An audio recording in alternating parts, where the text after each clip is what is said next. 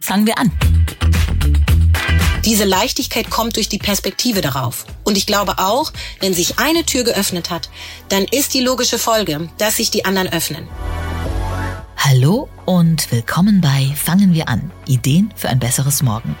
Ich bin Christina Deininger, ja und auch heute freue ich mich wieder auf ein spannendes Gespräch mit einem ganz besonderen Menschen zu seinem Herzensthema. Heute geht's ums Anderssein. Ja, also um uns alle, denn jeder ist anders, einzigartig und individuell verschieden. Trotzdem sind manche Menschen in den Augen einiger ein bisschen verschiedener ja, und werden ausgegrenzt und stigmatisiert. Das muss aufhören und wie wir unser Miteinander trotz aller Unterschiede anders denken können, darum geht es heute. Ich spreche mit Hadija Haruna Oelker. Die 41-Jährige ist Journalistin, Autorin und Moderatorin und Expertin in Sachen Rassismus und Intersektionalität. Sie gibt Workshops und schult Menschen im Umgang mit Diversität und sie hat ein Buch geschrieben. In Die Schönheit der Differenz, das unter anderem auch für den Preis der Leipziger Buchmesse nominiert war, zeigt Hadija, wie Unterschiede in verschiedensten Bereichen konstruiert werden, aber auch, wie wir sie aufbrechen und vielleicht überwinden können. Für ein gutes, respektvolles Miteinander auf Augenhöhe. Ich freue mich mehr darüber zu erfahren. Herzlich willkommen, liebe Hadija Haruna Oelker bei Fangen wir an.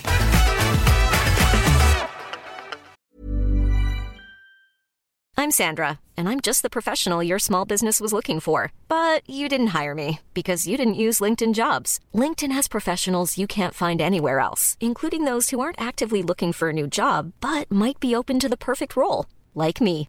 In a given month, over 70% of LinkedIn users don't visit other leading job sites. So if you're not looking on LinkedIn, you'll miss out on great candidates like Sandra. Start hiring professionals like a professional. Post your free job on linkedin.com/people today. Hi, hallo. Es geht heute um die Schönheit der Differenz, miteinander anders denken, der Untertitel deines Buches. Differenz in einem ganz bestimmten Bereich betrifft dich, muss man sagen, ja, wahrscheinlich schon dein ganzes Leben.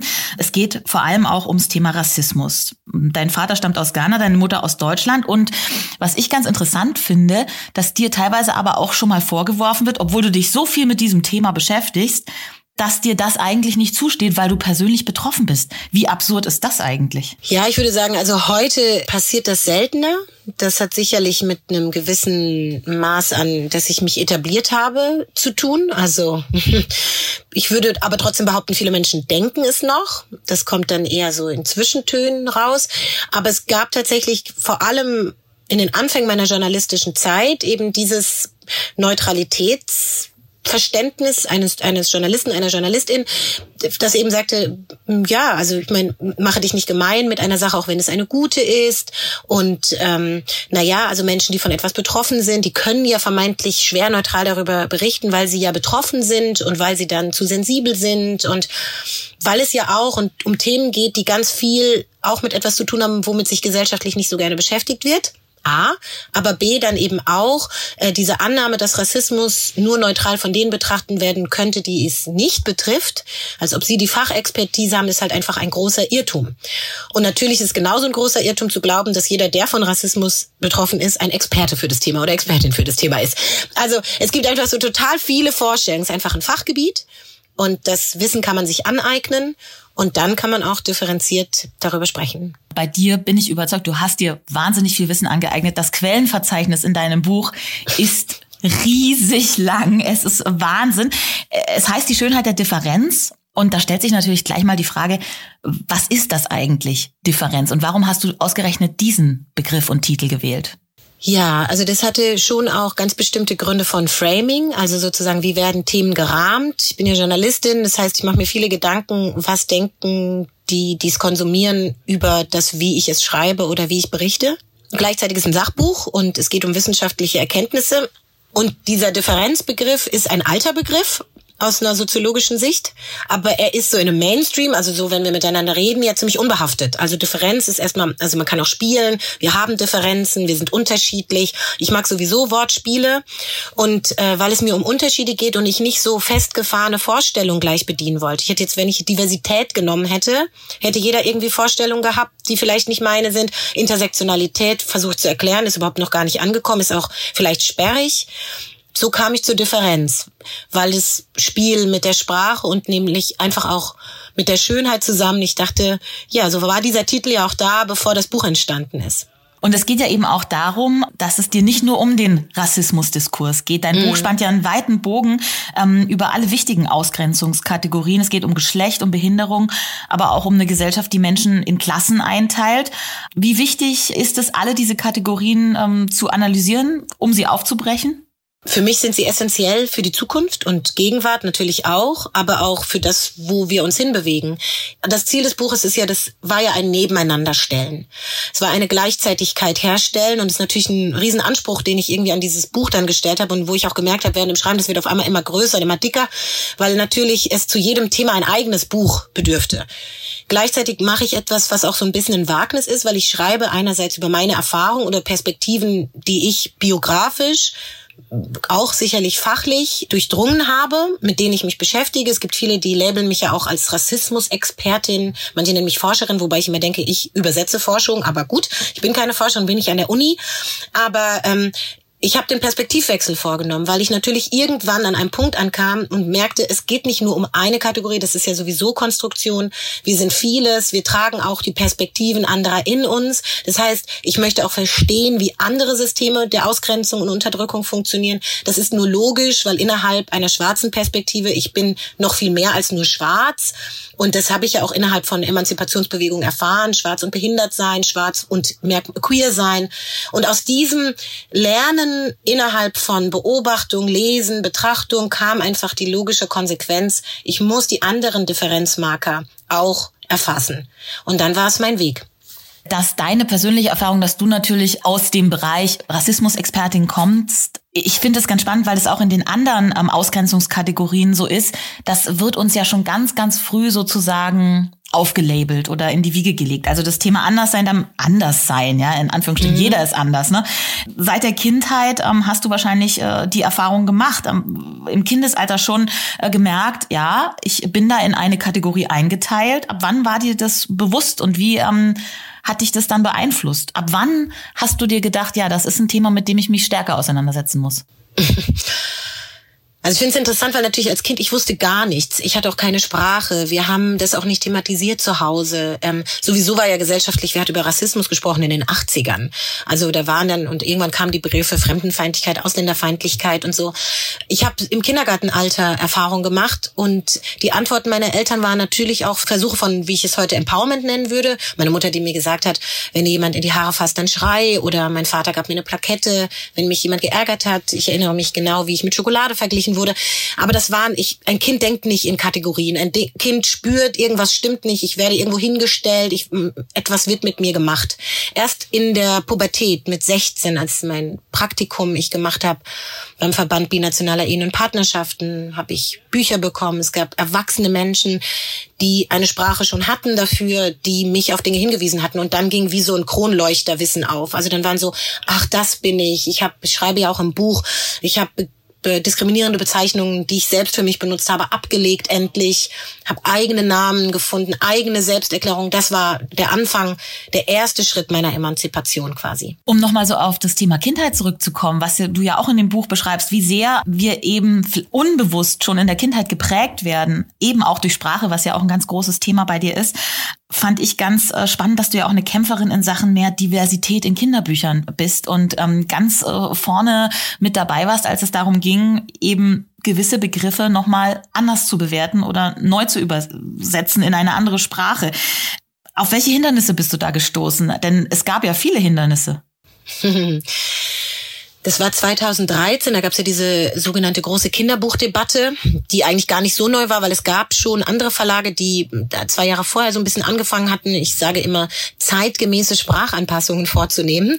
Aber die Debatte ging dann so um Zensur und äh, Schere im Kopf. Und ich hatte mich damals entschieden, herauszutreten, das erste Mal, weil mit diesem Statement auch von mir, das sind auch meine Kinderbücher, um einfach auch darauf hinzuweisen, dass wir eine Migrationsgesellschaft sind, in der Kinder wie ich aufwachsen und diese Bücher auch bekommen und das etwas anderes mit uns macht als mit den Kindern, die keine Rassismuserfahrung beispielsweise in diesem speziellen äh, Kontext machen.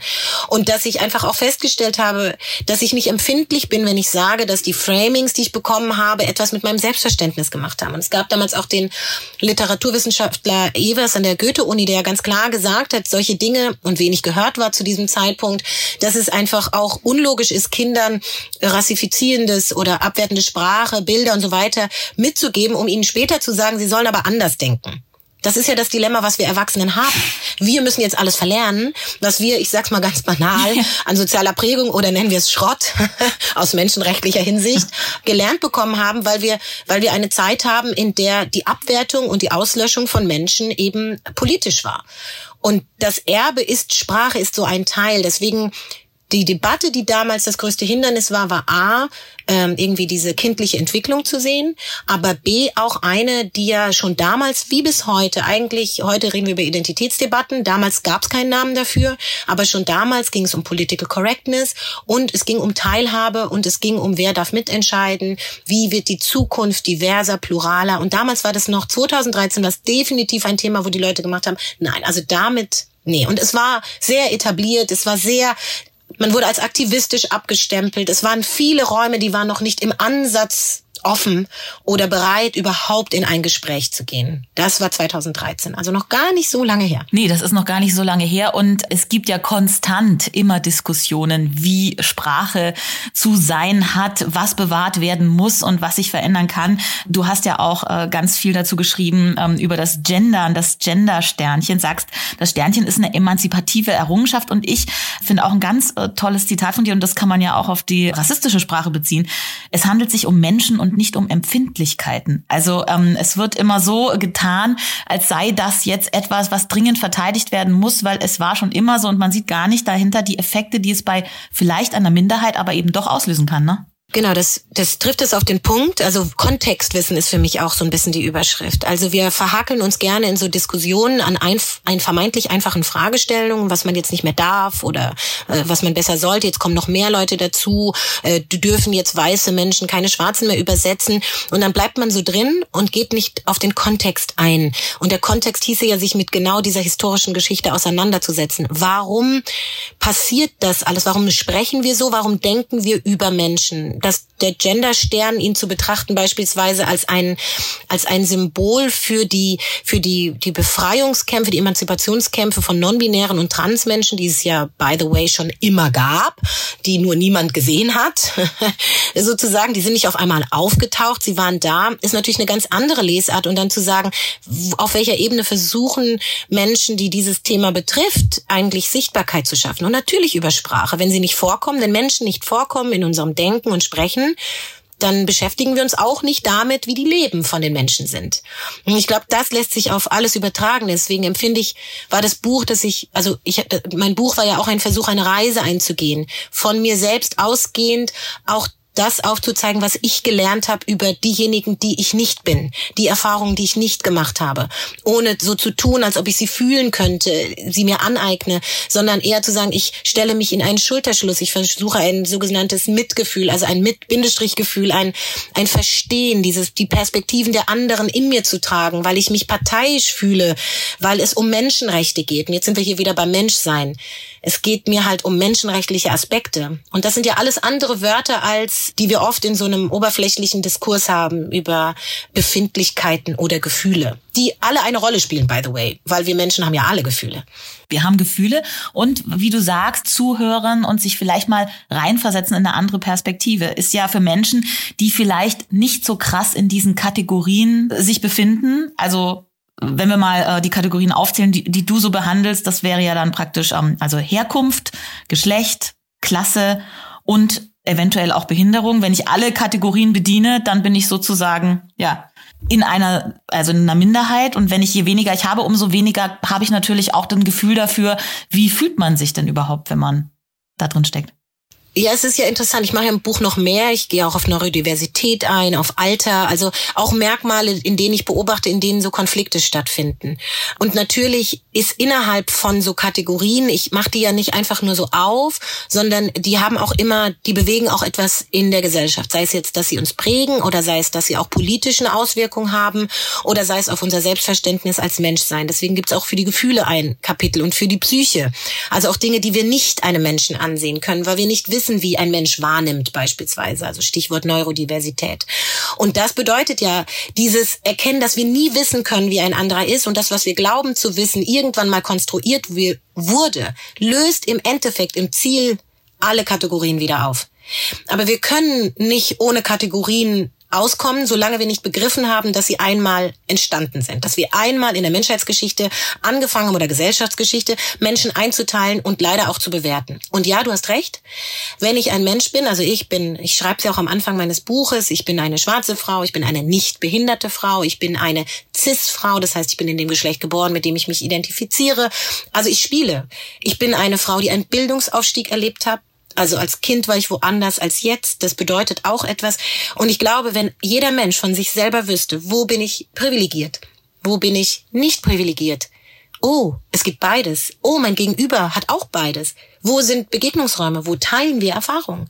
Dann lösen sich diese Absolutheiten auf. Deine Gruppe, meine Gruppe, die machen das immer so, wir machen das immer so. Das ist in meiner Vorstellung in meinem Umfeld, auf meiner Party, wie ich es ja auch im Buch schreibe, in der ich die Differenz feiere. Und so ist es. Die Menschen, denen ich begegnet bin, die mich umgeben, die Freunde, die Familie, die sind, das ist in diesem Buch, das sind die Differenzerfahrungen. Es gab Menschen, die mir gesagt haben, wow, du kennst so viele unterschiedliche Menschen. Ich glaube, wir sind auch verantwortlich dafür, unterschiedliche Menschen kennenzulernen. Aber das bedeutet eben auch, so viel zu lernen und zu erfahren und einfach auch festzustellen, wie viel man nicht weiß wie vieles man auch falsch vielleicht gelernt hat, alleine sich einzugestehen, falsch. Ich meine, was ist falsch? Dass man keine Schuld und Scham hat, dass man einfach die Möglichkeit hat, neu zu anders zu denken und irgendwie dankbar auch zu sein. Und das ist, so komme ich ja auch zu dieser Schönheit der Differenz. Leichter mit diesen Themen umzugehen. Ist genau das, was du meinst, ähm, was du, was du schreibst und was ich auch fragen wollte. Das sind diese Muster, man kann sie verlernen und man bekommt ja. dann was Neues, ne? Ja, genau. Ich glaube, wir haben in unserer Gesellschaft nicht so richtig gelernt, über Unterschiede gut zu sprechen. Also es gibt ja oft so den Ausspruch, ach, alle Menschen sind gleich, oh, ich sehe deine Hautfarbe nicht, oh, also es ist so ein vermeintliches, wir sind alle gleich, aber wir werden halt einfach nicht alle gleich behandelt. So ist unsere Welt leider nicht. Das ist auch fatal, wenn wir es unseren Kindern, die dann schon sehr früh ab drei diese Erfahrung machen, diese Welt vorgaukeln und uns selbst es ja auch. Und deswegen auch das der Grund ist, warum wir keine Sprache über Diskriminierung haben. Mein Wunsch an dieses Buch, ich habe ja kein naives Buch geschrieben, das einfach nur die Schönheit feiern will, sondern es ist sehr, es, es zeigt schon auch einen intensiven und anstrengenden Weg. Aber ich glaube, man kann ihn mit mehr Leichtigkeit begehen. Und diese Leichtigkeit kommt durch die Perspektive darauf. Und ich glaube auch, wenn sich eine Tür geöffnet hat, dann ist die logische Folge, dass sich die anderen öffnen. Und mein Buch ist ja auch nicht dazu gedacht, alle sofort zu öffnen, sondern sich hineinzuarbeiten in ein eigentliches Denkprinzip. Und diese Intersektionalität ist dieses theoretische Angebot. Und ich versuche es halt auf meine sehr individuelle Weise mit meiner Sprache, meinem journalistischen Blick, der vielleicht auch in den verschiedenen Emanzipationsbewegungen unterschiedlich bewertet wird, aber zugänglich zu machen. Weil für mich ist es eigentlich, also diese Leichtigkeit des Seins, wie es ja so schön heißt, miteinander, es klingt so, oh, das klingt alles so leicht. Ja, Warum nicht es leicht denken? Manchmal ist es aber auch ein schwerer Weg dahin. Also leicht denken. Ähm, wir haben jetzt über die Sprache gesprochen, über das Miteinander sprechen. Und es gibt eben auch unbewusste Zeichen der Ausgrenzung. Oder in dem Fall jetzt in den letzten Wochen fand ich ganz spannend, ging es ja ganz viel um das Problem der kulturellen Aneignung. Mhm. Ähm, wollte ich dich unbedingt nochmal fragen, denn in deinem Buch hast du ja wirklich genau den Aspekt, der jetzt in den letzten Wochen in der Diskussion war, ähm, auch drin. Sprich, es geht um Teilnehmer in, an Fridays for Future Demos, äh, weiße Mädchen, die sich ähm, Rasterzöpfe und afrikanische Frisuren, ja, äh, mit denen sozusagen auf Bühnen gegangen sind. Und da gab es eine riesige Diskussion, ähm, dass das überhaupt nicht geht. Ähm, du hast eben auch eine eigene Geschichte dazu. Vielleicht kannst du die mal erzählen.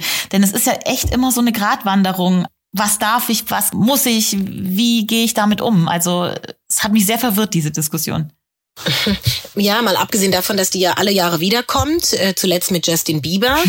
aber man zum Beispiel feststellen kann, dass sie immer auch zum Teil, also schon auch differenzierter immer wieder jetzt auch geführt wird, zeigt, die wird einfach so lange geführt werden, bis allen der Kontext klar ist. Ich würde behaupten, ich werde das jetzt nicht bewerten, diesen Fall, weil da müsste man schon so Sachen fragen, warum haben sie eingeladen, warum lädt man dann wieder aus, jetzt auch nicht so, also wie war die Ansprache, gewaltfreie Kommunikation, das sind ja alles so Dinge, die schwingen halt bei so Debatten auch mit. Aber das mal alles zur Seite gestellt, weil das ist alles viel Emotionales, was da ausgelöst werden kann, das heißt, heißt nennt sich Umgang miteinander miteinander, ist die andere Geschichte, was war, was ist eigentlich das Thema? Und ich würde mir viel mehr wünschen, und über dieses Thema habe ich halt ein Beispiel geschrieben, nämlich einfach eine Auseinandersetzung mit meiner Kollegin, einer weißen Kollegin, einer weißen blonden Kollegin, die schon immer den Wunsch hatte, Braids zu tragen. Und die dann irgendwann feststellte, das ist irgendwie nicht so gut. Warum eigentlich? Die recherchierte die Argumentation der Kolonialzeit, der Sklaverei und natürlich und auch der Rastafari-Bewegung in Jamaika. Also es ist wirklich eine alte, lange Geschichte, die mit Unterdrückung zu tun hat, auch mit da auch mit einer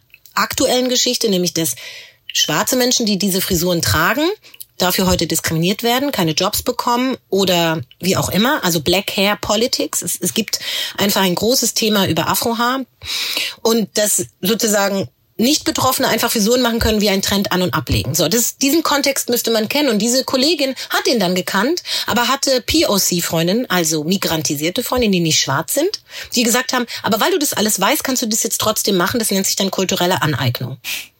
Und dann war sie ganz verwirrt und wir sprachen darüber. Und ich habe dieses Beispiel genommen, um zu zeigen, wie kompliziert es ist, dass wir, selbst wenn man vieles weiß, wir in einer Gesellschaft leben, in der das nicht alle wissen, auch nicht die Betroffenen. Das heißt, man mit den und das nenne ich dann Consequence Culture. Während andere von Cancel Culture reden, hm. sage ich, wir müssen mehr mit den Konsequenzen leben in einer Gesellschaft, in der nicht alle gleich behandelt werden. Und das bedeutet, wie meine Kollegin entschieden hat, ob sie sich die Frisur gemacht hat oder nicht, war mit der Konsequenz verbunden, dass sie draußen vielleicht Menschen begegnet, die sie dafür verurteilen werden, weil sie das als eine nicht von Rassismus Betroffene getan hat. Egal, was für ein netter, freundlicher, aufgeklärter Mensch sie ist. Weil es erst eigentlich funktioniert, wenn es keine Unterdrückung, wenn niemand mehr für seine Haarfrisur unterdrückt wird. Aber in dieser Welt leben wir nicht. Und das lässt sich übertragen auf so viele Punkte. Auf Sprachdebatten. Jetzt, wir hatten das jetzt hier in Offenbach an einer Schule.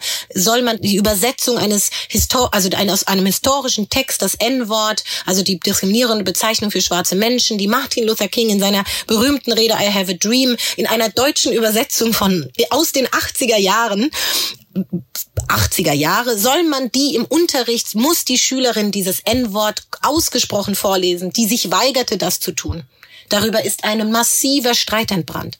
Und ich habe für mich auch wieder, wo ist der Kontext?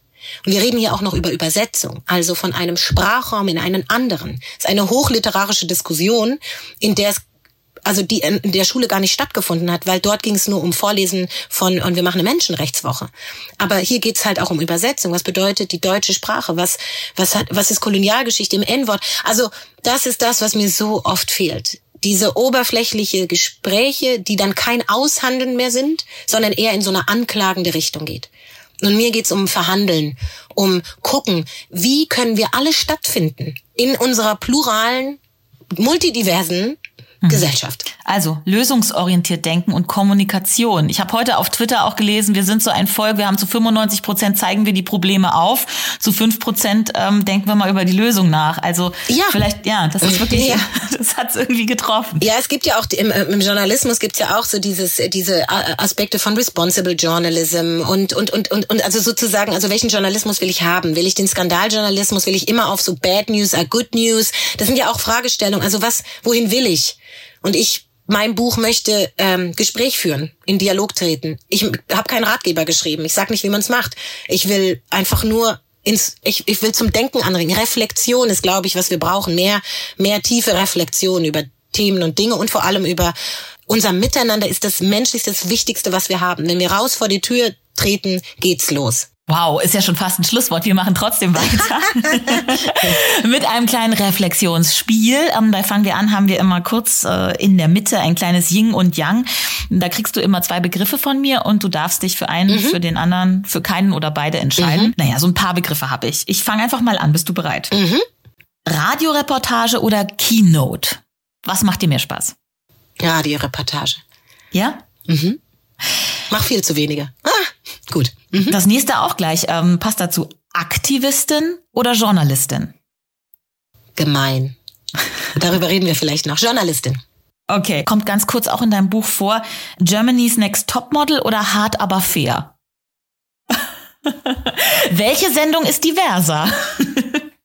Uff. Das ist eine schwere Germany's Frage. Ne? Next Topmodel dann. Aber auch, können wir auch gleich nochmal drüber reden. Ja, können wir, können wir gleich drüber reden. Ja, Germany's Next Topmodel ähm, hat ja dieses Jahr die große Diversitätsstaffel. ähm, äh, Ja. Bist du damit cool oder sagst du, mm, mh, Naja, also es ist jetzt beides. Ich bin noch, ich hänge noch an dem Aktivismus-Ding und dem Journalismus wirklich ein wichtiges Thema für mich. Äh, äh, genau, aber äh, zu Germany's Next Topmodel. Ja, also das ist natürlich ein Riesenthema für eine junge Zielgruppe. Deswegen, ich glaube, das, ich habe es jetzt gerade gewählt, weil diese junge Zielgruppe mir so am Herzen liegt und natürlich Repräsentation ein Thema ist. Und wer nicht repräsentiert wird, findet nicht statt. Und natürlich dieses Format gucken total viele äh, junge, äh, vor allem Frauen oder weiblich gelesene Personen. Und natürlich ist es toll für die, sich diverser gespiegelt zu sehen. Aber gleichzeitig ist es natürlich viel Token, also viel mm, so eine Repräsentanz vor der Kamera und hinten die Struktur hat sich nicht verändert. Es ist auch sexistisch. Es ist also Bodyism von vorne bis hinten. Die Problematik von Germany's Next Topmodel haben Sch- Menschen in Studien erforscht. Genau. Deswegen ist natürlich jetzt das Format äh, zu diskutieren, aber da es ja Menschen gucken und jetzt mal wirklich nur von der Rezeption aus gesehen, gibt es natürlich schon auch einen Mehrwert, den kann man jetzt auch nicht wegreden. Aber der ist natürlich auch in sich problematisch. Aber ich kann jetzt kein, also es würde jetzt zu weit führen. Und ein Wort zum Aktivismus. Es ist doch schon, ich stelle es nur in, ohne dass wir es jetzt diskutieren müssen, aber in den Raum, wer hat eigentlich den Aktivismus definiert? Und das ist für mich aus einer journalistischen Perspektive schon wichtig. Also was, wer ist Aktivist und Aktivistin und welchen Frame bekommt es? Und wann ist es Emanzipation und wann ist es Menschenrechtsbewegung und wann ist es Bürgerrechts- oder Bürger, also Bürgerinnenbewegung? Und ich glaube, darüber müssten wir viel mehr sprechen, weil da auch solche Pflöcke reingehauen werden. Und deswegen, ich verstehe mich schon immer als Journalistin, aber genau in diesem schmalen Grad wurde mir es ja auch immer wieder abgesprochen. hm, spannend. Als Journalistin die nächste, äh, das nächste Paar Interview geben oder Interview führen? Interview führen. Okay, und ähm, zum Schluss Gedicht schreiben oder Gedicht übersetzen? du weißt, worauf ich anspiele. Also- ähm, du hast, warst mit dabei im Übersetzungsteam von ähm, für Amanda Gormans The Hill We Climb.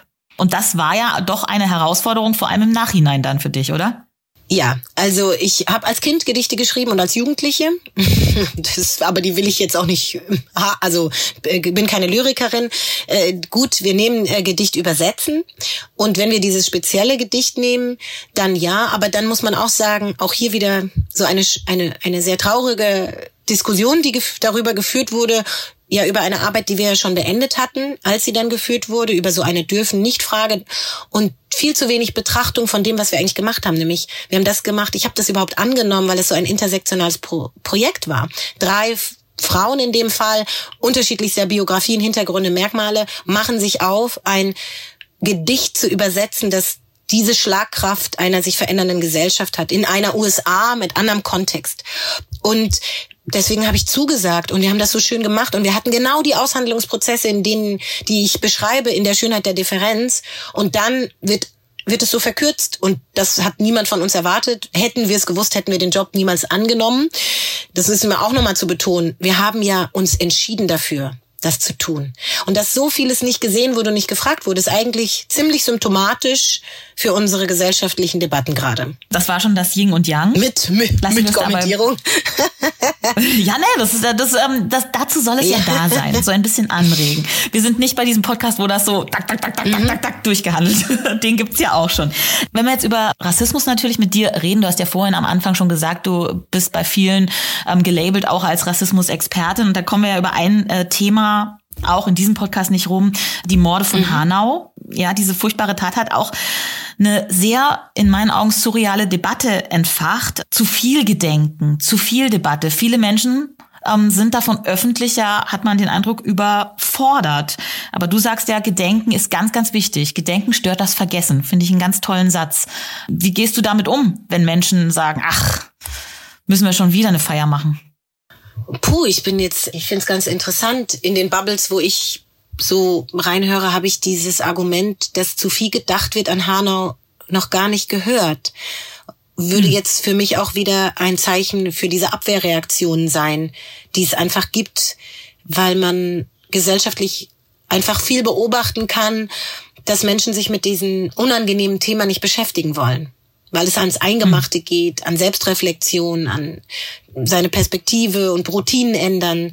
Und es natürlich ein viel einfacheres ist, das sieht man ja auch in der Erinnerungskultur oder Erinnerungsarbeit, was den Holocaust, die Shoah Porachmus angeht, dass da ja auch oft gesagt wird, das haben wir jetzt auch viel genug gemacht haben wir doch alles, gibt ja auch gar keinen Antisemitismus mehr und Anti-Roma-Feindlichkeit gibt's auch nicht mehr. Also was ja alles nicht stimmt, was man eigentlich weiß. Und dann wird's aber wieder, und dann Stopp. Und das ist ein bisschen ähnlich mit Hanau. Es geht um diese, die Folgen rassistischer, rechtsextremer Gewalt, die zu, also zum Äußersten führt, nämlich zu Mord. Und das hat eine Kontinuität, die mit einer Vehemenz nach dem Attentat von Hanau passiert ist, die jetzt nicht mehr abzubringen ist. Es ist vorher immer wieder geschehen. Wir haben eine Kontinuität seit den 90er Jahren. Es gab immer Speerspitzen, aber es gab dazwischen immer Gewalt. Die Chronologien gibt es nie beachtet, wenig, also gehende Reaktionen in Konferenzen, wenn man es zum Thema machte, schon wieder. Und Hanau ist natürlich auch viel aus der sozialen Bewegung heraus aufgrund einer Art und Weise, dieses Thema sichtbar zu machen und ein, ein Pflock in unseren gesellschaftliches Selbstverständnis zu hauen, weil es von einer Generation kommt, die in dieser Migrationsgesellschaft mitgestaltet. Ich bin Teil dieser Migrationsgesellschaft. Jüngere Menschen sind dazugekommen. Selbstverständlichkeiten sind enthebelt. Wer macht das Wir in dieser Gesellschaft aus? Und wer wird hier ermordet und wer nicht? Wer kann Hanau vergessen? Und für wen bedeutet es einen Schmerz, weil man es selbst hätte sein können? Ich glaube, Hanau markiert nicht etwas Neues, sondern etwas, was jetzt nicht mehr wegzureden ist. Und diejenigen, die es stört, die sind einfach, werden permanent dadurch aufgefordert, hinschauen zu müssen. Ja, und das ist ja ähm, relativ zeitnah auch gewesen mit der Bewegung Black Lives Matters, also die sich global ja entwickelt hat. Wie hast du das damals wahrgenommen und wie siehst du da aktuell die Entwicklung? Siehst du wirklich, dass es ist eigentlich schrecklich, dass durch diese sehr, sehr schlimmen Ereignisse eigentlich so eine äh, Welle des Bewusstseins und ähm, ja der gemeinsamen ja, dass der gemeinsamen Erweckung passiert ist? Also ich würde es nochmal durch so eine Brille betrachten von Kontinuität, weil wir hatten vor Hanau Halle, also und Halle, Halle steht ja auch für diese Vermischung von Antisemitismus und ähm, auch so einem sogenannten migrantisierten Rassismus. Äh, migrantisiert deshalb, weil die Opfer von Hanau waren ja irgendwie Fremde. Deutsche Pässe kann man niemandem ansehen und Herkunft auch nicht in unserem Land. Und deswegen ist es ein migrantisierter Rassismus, was nochmal ein anderer Rassismus ist als der antischwarze Rassismus, um den es in den Sommer gab.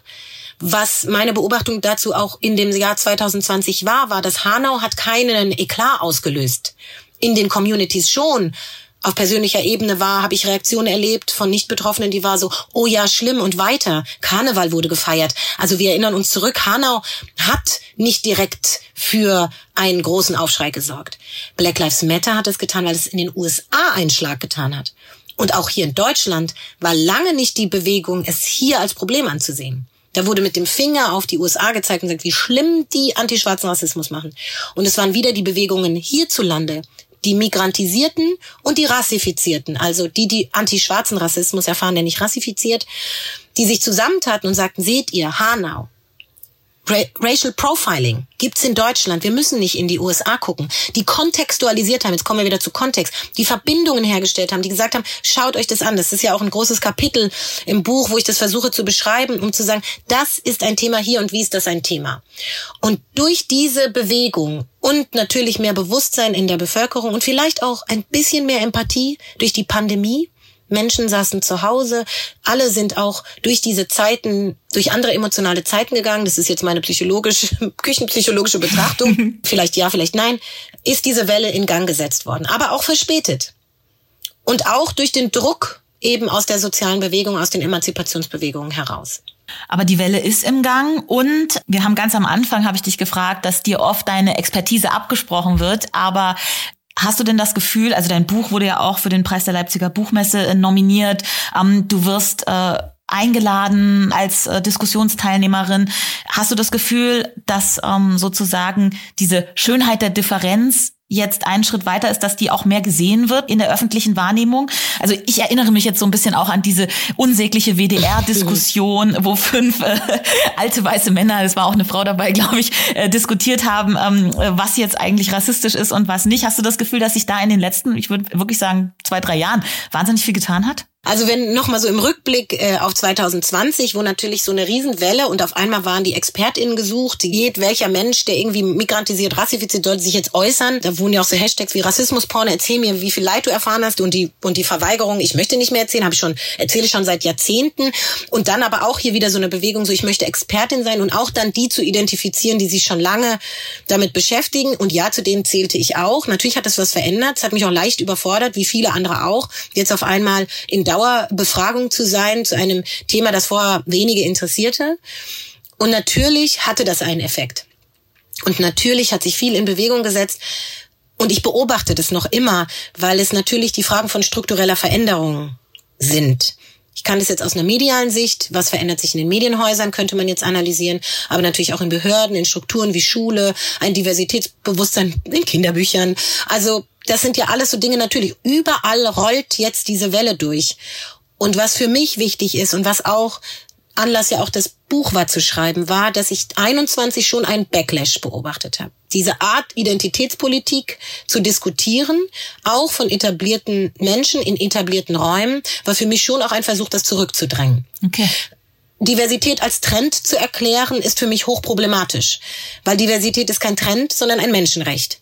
Und äh, deswegen kann es für mich kein Trend sein, den man sich mal kurz, ich, wir machen jetzt auch mal ein bisschen Diversity. Also ich mache wirklich, das, da, da werde ich gar, also das ist für mich, das, deswegen habe ich dieses Buch dann schlussendlich auch formuliert, um einen anderen Ton zu setzen. Das Buch ist ja lange in mir gereift. Ich recherchiere, arbeite lange. Es war ein Selbstprozess und so weiter. Das beschreibe ich alles im Buch. 2021, als ich geschrieben habe, war das Jahr der Beobachtung, was passiert in unserer Gesellschaft. Geht jetzt alles wieder zwei Schritte vor, drei zurück. Denn das ist es, wie es ist. Das sieht man weltweit. Und ich glaube, 22 ist für mich jetzt auch ein Jahr noch der Fragen. Dass die Schönheit der Differenz nominiert worden ist, war natürlich sehr erfreulich, ein schönes Geschenk und gleichzeitig auch für mich jetzt mit vielen anderen Büchern, die ja jetzt auch erschienen sind, ein Zeichen, dass die Leute auch eine andere Art von miteinander sprechen suchen. Das ist jetzt eher eine Hoffnung, dass mehr sich aufgerufen fühlen, nicht mehr so zu schreien, sondern eher zu reden. Ist das vielleicht auch so ein bisschen deine Vision? Da sind wir schon fast am Ende, wie wir in dieser gemeinsamen Andersartigkeit uns auf Augenhöhe treffen können. Wie müsste die Gesellschaft aussehen? Wie müssten die nächsten Schritte für dich aussehen? Was ist deine Vision, wie es weitergehen könnte? Ja, das geht schon wirklich in diese Richtung. Also ein bisschen leiser, aber diskussionsfreudig, auch streitoffen, aber mit einem gemeinsamen Ziel eben im Auge. Und das nennt sich für mich Gleichberechtigung, Teilhabe. Und ich glaube, wir brauchen einen ehrlichen Austausch. Ich glaube auch ein Eingeständnis, dass wir Menschen abholen müssen. Also was für die einen bedeutet auch zu teilen. Ich glaube, das ist so was Relevantes. Es wird sich für alle etwas verändern. Und ich glaube, dieses, diesen Wunsch zu haben, besser miteinander leben zu können, das ist eine ganz persönliche Entscheidung. Die fälle ich mit mir zu Hause. Ganz allein. Und dann gehe ich in meine Struktur, da wo ich arbeite, mit den Menschen, die ich bin, und sage jetzt, jetzt, jetzt versuche ich das umzusetzen. Ich glaube, es ist auch eine Haltung und das ist auch sicherlich der Wunsch und der Glaube, Vision, nennen wir es so, wie auch immer, dass mehr Menschen eine Haltung entwickeln, die sagen, wir wissen nicht alles, sondern wir sind Lernende, so verstehe ich mich. Die irgendwie sagt so, ich kann niemals alles wissen, lebenslanges Lernen diejenigen kennenlernen wollen, die man nicht kennt, die Party bereichern. Ja, also es sind so sehr softe Sachen, die ich sage, die sehr zwischenmenschlich, das ist auch das Prinzip im Buch des Ubuntu. Also nicht ich denke, also bin ich, sondern ich fühle, also sind wir. Äh, das ist eine afrikanische Philosophie, darüber schreibe ich im Buch. Die hat zum Beispiel die Friedenspreisträgerin des deutschen Buchhandels ja auch in einen sehr etablierten Raum getragen in ihrer Rede. Das ist der Weg des Gefühls, des Persönlichen, den ich gehe. Und wir haben eine dringende Not, eine wehrhafte Gesellschaft zu sein, weil wir in einem Land leben, in der es menschenfeindliche Kräfte gibt, die etwas anderes vorhaben. Und darum ist es wichtig.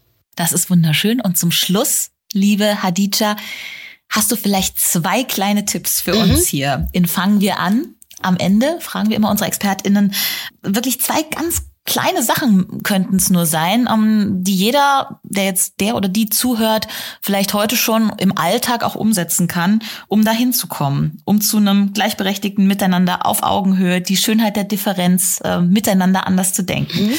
Ganz konkret, hast du da was? An Eltern oder Menschen, die Kinder erziehen, das Bücherregal der Kinder zu checken und mal zu schauen, wie divers es ist und welche Bücher genau drinstehen und sich auf Seiten tummeln, die ein Angebot für diverse Kinderbücher machen. Und zusammen mit den Kindern lernen. Das ist so viel einfacher. Und das andere, zuhören. Versuchen, die innere Abwehr, die bei dem einen oder anderen Thema aufkommt, kurz innezuhalten, durchatmen, sich selbst in den Arm nehmen und vielleicht zu sagen, kann ich was recherchieren, was ich noch nicht weiß? Material gibt's genug. Zum Beispiel dein Buch. Ich danke dir von Herzen, liebe Hadija, für dieses wirklich schöne Gespräch. Ich danke dir. Ich danke dir. Ja, das war Fangen wir an. Ideen für ein besseres Morgen. Wenn ihr neugierig geworden seid und Lust habt auf mehr, das Buch von Hadija Haruna Oelker heißt Die Schönheit der Differenz. Miteinander anders denken und ist bei BTB erschienen. Ich bin Christina Deininger, ja, und ich freue mich, dass ihr mit dabei wart. Ich hoffe, ihr habt was mitgenommen und fangt vielleicht wirklich spätestens morgen an, was in eurem Heute für unser aller Zukunft zu verändern. Kommuniziert und öffnet euch anderen mit Respekt und auf Augenhöhe. Wechselt die Perspektive. Geht in den Diskurs mit Humor und Warmherzigkeit und achtet auf das, was ihr sagt und wie ihr es sagt. Was ihr als normal empfindet, kann andere vielleicht verletzen. Denkt einfach mal drüber nach. Wir freuen uns über eure Rückmeldung, am meisten natürlich über eine Bewertung auf der Podcast-Plattform eurer Wahl oder per Mail an podcast@penguinrandomhouse.de. Ja, und jetzt einfach abonnieren und keine Folge mehr verpassen. Fangen wir an.